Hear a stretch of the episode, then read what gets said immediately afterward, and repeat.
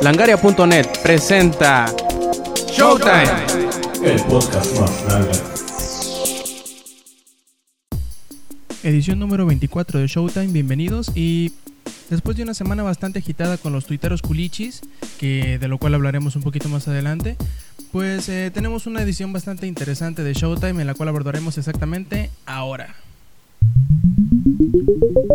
Bueno, eh, quizá recuerden hace unos cuantos meses, unos seis más o menos, que la película de Watchmen, la adaptación del cómic eh, famosísimo de, de Alan Moore y de Dave Gibbons, pues llegó a las, a las carteleras de los cines y fue una bastante una película bastante bastante buena al menos en mi apreciación dado que es muy muy fiel a la a la obra original de en cómic eh, gracias a Zack Snyder y su obsesión enfermiza de, de tener las películas lo más parecido posible al cómic pues fue una muy muy buena película ¿cuál es mi y- mi sorpresa al saber que, que el próximo 17 de julio habrá un reestreno de Watchmen eh, que contendrá más o menos 25 minutos más de tiempo de película, lo cual me hace muy muy feliz y muy probablemente lo vea si es que llega a salir aquí en México. Ahora bien, quizá recuerden en el E3, en el Electronic Entertainment Expo, que se anunciaron dos nuevos títulos, bueno, un nuevo título de Halo y se dieron unos cuantos detalles de lo que es Halo ODST. Halo ODST muchos pensamos que iba a ser simplemente una expansión más de Halo 3, pero Bungie acaba de revelar que ODST no será simplemente otro shooter lineal dentro de la saga de Halo, sino que en realidad será un shooter con un mundo abierto que podrás explorar sin ningún tipo de, eh, pues de fronteras, por decirlo de alguna manera. Eh, para darles un sentido un poquito más, eh, para poderles dar una mejor referencia, podremos decir que Halo ODST será como Far Cry, más o menos parecido, dado que tendrá un mapa abierto y podrás hacer lo que quieras. Eh, más que nada, eh, Halo, Halo ODST tratará de un misterio que deberás de resolver, de qué les sucedió a los demás ODST o Orbital Dropship Troopers, que eran, eran de tu unidad y que al caer en New Mombasa, si mal no recuerdo, pues se, se separaron. Y ya hablando de, de Halo, también Bungie eh, afirmó, o más bien dicho, dio una idea de que Reach podría venir con alguna funcionalidad activada para Project Natal, que como muchos sabemos es la, la cámara sensible al movimiento que Microsoft anunció en el E3. Solo espero que no la rieguen y no hagan simplemente un, como lo llama, on-rails shooter o un disparador sobre rieles así como la saga de, de House of Dead, porque en realidad sería un gran, un gran asco. Y quizá recuerden la, la semana pasada que se dio todo este revuelto y que en realidad todavía sigue, pero la semana pasada fue la más fuerte, donde se dio todo este revuelto, toda esta eh, notoriedad del, del conflicto que hay en Irán por las reelecciones o por las elecciones que se van a dar. Da la casualidad que Irán está bloqueando todo tipo de acceso a Internet.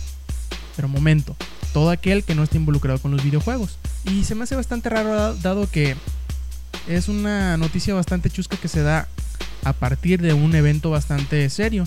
Probablemente Mahmoud, Mahmoud eh, Al-Madinejad, no sé si lo haya pronunciado bien porque no soy experto en lenguas, pues tenga algunas raids programadas con sus guildies de World of Warcraft que todavía tiene pendientes. Hace un par de años, eh, no sé si lo recuerden, probablemente haya salido en algún noticiero amarillista por aquí de México, pues John Kell Brooks disparó a tres sujetos por que según ellos lo habían incriminado de haber robado un PlayStation 2 por allá de mayo de 2007 y bueno este John Kell se defendió o usó la legítima defensa como por ahí lo llaman y pues con una pistolita eh, disparó como toda persona haría en legítima defensa obviamente y aunque Brooks afirma que no haya robado la consola, hace unos cuantos días se, se falló en favor de los que fueron atacados por Brooks. Y simplemente o nada más le dieron 25 años por el asesinato de uno de los jóvenes, 25 años más por el uso de arma de fuego y otros 50 y 59 años y 4 meses por tentativa de asesinato. Claro, a los que no mató. Todo esto, todo esto por un PlayStation 2 que hoy en día cuesta la mísera cantidad de 99 dólares. No cabe duda que la frontera digital o la frontera tecnológica, la barrera tecnológica como muchos le llaman, es algo que, que se ha estado moviendo con mucha rapidez. la tecnología ha estado avanzando a pasos agigantados los últimos años. Tanto así que si agarramos a un quinceañero, quizá no recuerde lo que sea un Walkman, pero un Walkman de cassettes. Sí, de los tapes, como por ahí lo llaman. Más, más si tomamos a un quinceañero de países como Estados Unidos o Inglaterra o probablemente España, en donde pues esta eh, cultura tecnológica ha estado avanzando un poquito más rápidamente que aquí en México. Tanto es así que la BBC de Londres se dio a la tarea de hacer un curioso experimento, en el cual le cambió a un muchachillo de 13 años su iPod por un Walkman de la vieja escuela, de esos mismos que les comentaba, hacían uso de cassettes. Y pues fue bastante chusco el resultado, desde los comentarios o las miradas raras que le daban al, chamacuelo por utilizar tan arcaico instrumento, o los tres días que le tomó al chamaco descubrir que estos cassettes pues tenían dos lados. Chamaco imberbe.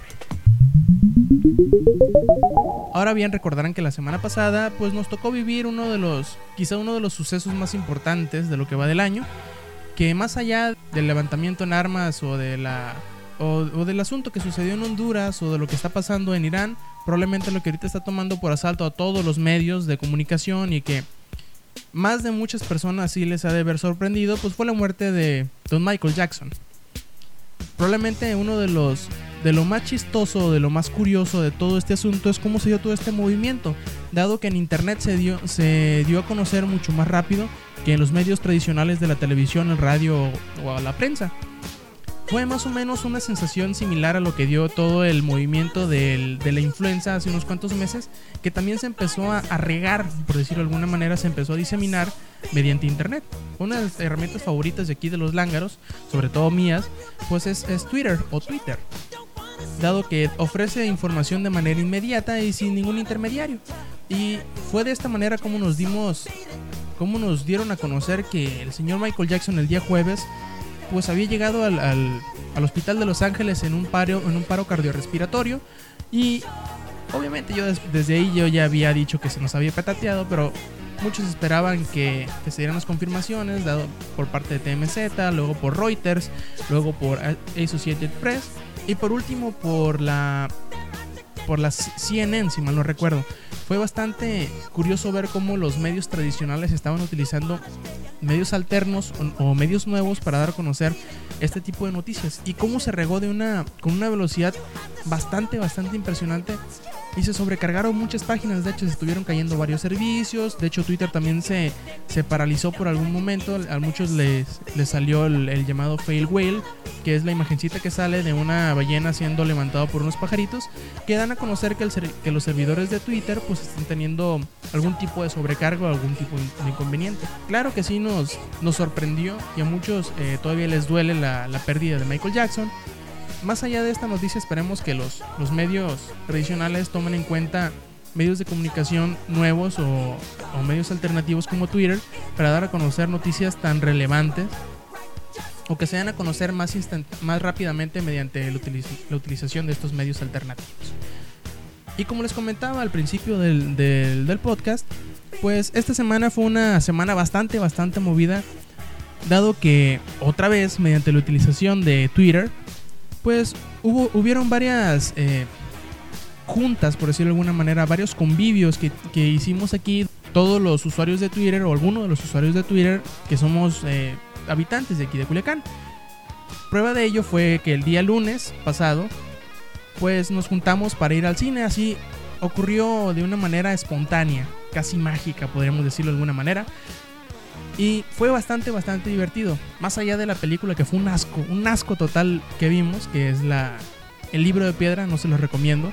Pues fue bastante divertido conocer a, a Albertine, Alberto, de Moxa, eh, Mariana, que son, son parejas, son esposos, eh, a Berito y a El Saya. Muy, muy divertidos toda esa noche. Claro, también fue Melenas y una otra conocida por ahí, Janet, que no es parte de Twitter, pero pues de todas maneras pasamos un buen buen rato.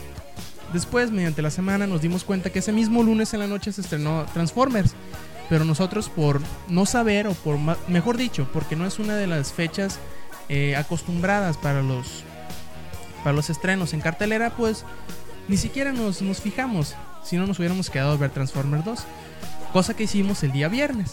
Otro grupo de, amigos de Melenas, un servidor Rob Sainz, y pues fuimos a ver Transformers 2 y fue Y esperamos eh, esta semana, de hecho ya, ya estamos como que empezando a armarla, ir a ver la era de Hielo 3 el día viernes. Todos ustedes amigos, si nos quieren acompañar, pues síganos en Twitter, diagonal Rob Sainz aquí, y pues vayan viendo cómo se mueve todo este fenómeno eh, social que es Twitter y los tuiteros culichis aquí en Culiacán. Y ya pasando y hablando más que nada de cine, que podríamos decirle que es el tema principal de este podcast, pues tenemos dos, dos películas que reseñar. La primera de ellas, obviamente, el blockbuster de verano impresionante que es Transformer 2. Pues, para serle sincero, es una buena película. Tiene mucha acción, tiene muy buenos efectos especiales, pero como que el guion, como que nomás está por estar, porque debía haber algún tipo de, entre comillas, historia que le diera el pretexto suficiente a la acción que estás viendo en pantalla. Pero no es nada del otro mundo, podría decir que es muy por debajo del promedio, muy por debajo del promedio de la historia. Pero fuera de eso, la acción es impresionante, los, los efectos especiales son impresionantes. Y la película es muy muy divertida claro, hay varios chistes, hay varios gags que en su intento de ser chistosos no lo cumplen. Y hay otros que sin intentar ser chistosos o, sin, intentar ser tan chuscos son muy muy divertidos. Claro, hay dos que tres eventos muy, muy importantes dentro de la película y eso le da un poquito de, de, de agarre a la película, un poquito de arrastre. Pero creo que si le hubieran puesto un poquito más de, de ganas a lo que es el guion, probablemente estuviéramos ante una, ante una de las mejores películas del año. Pero quizá eso de la mejor película del año se la gane Up de Pixar. Que me atrevo a decirlo, me gustó mucho más que Wally. Claro, Wally es muy muy bueno. Solamente que Wally fue de muy bueno al principio a regular al final. Dado que la primera mitad se sintió como una película de Pixar y la segunda mitad se sintió como una película de Disney. Pero Up, o Up, o Up, como le quieran decir, fue una de las películas que más he disfrutado en este año. No nada más porque la animación sea muy buena, como en Wally también, porque el diseño de los personajes sea muy atrayente y porque cada personaje sea creíble y sea totalmente encarnable y encariñable. Te encariñas con los personajes que ves en Up. Aunque, como lo dijera mi hermana, probablemente Up es una película muy triste, sobre todo en la primera mitad, para ser una película para niños. Pero no por ello es un impedimento para que lleves a tus chamaquillos a disfrutar de Up. Es una película bastante llorona en algunas partes. Creo que vi, o más bien dicho, escuché llorar a más de uno en la sala que estuvimos eh, ayer viendo la película. Pero todos esos eh, momentos pesados sentimentalmente, pues son aliviados por todas las carcajadas que te vas a llevar, dado que la película es bastante, bastante chusca, desde el diseño de personajes hasta las situaciones que se ven en, pues que se ven inmiscuidos los, los personajes, son bastante, bastante chuscas. La verdad, la verdad, si no han visto Up, no sé qué demonios están esperando para ir a verla.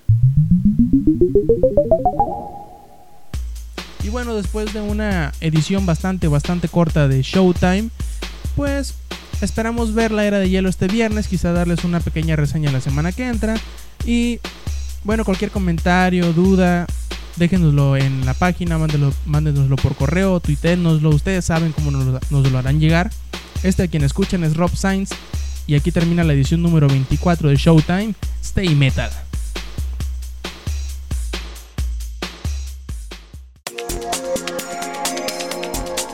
Langaria.net presentó.